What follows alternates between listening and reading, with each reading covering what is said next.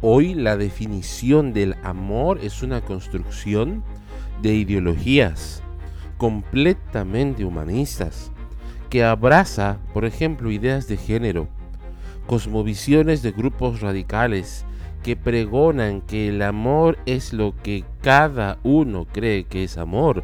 Por tanto, ese pensamiento considera que si hay amor y hay amor a su manera es suficiente. Y obligan que los demás consideren su forma de amar. Y si no lo hacen, te consideran un enemigo. Te hablo de esto hoy porque la palabra de Dios nos muestra que el amor proviene de quien nos amó primero. En ese sentido, cuando le preguntan a Jesús sobre qué es lo más importante, él dice lo siguiente en palabras del Evangelio de Mateo. Ama al Señor tu Dios con todo tu corazón, con toda tu alma y con toda tu mente. Este es el primer mandamiento y el más importante.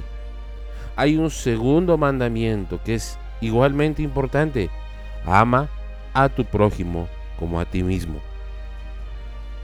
Eso quiere decir, si decimos que amamos, primero debemos reconocer cómo está nuestra relación con Dios, el autor del amor, del autor mismo del amor el resultado de ello nos llevará a reconocer cómo amamos a los demás, no a nuestra manera subjetiva, sino amar de manera objetiva, del amor sin igual que solamente viene de Dios.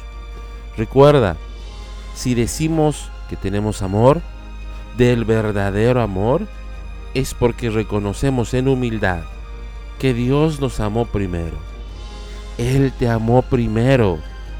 Por tanto, ama de la misma manera.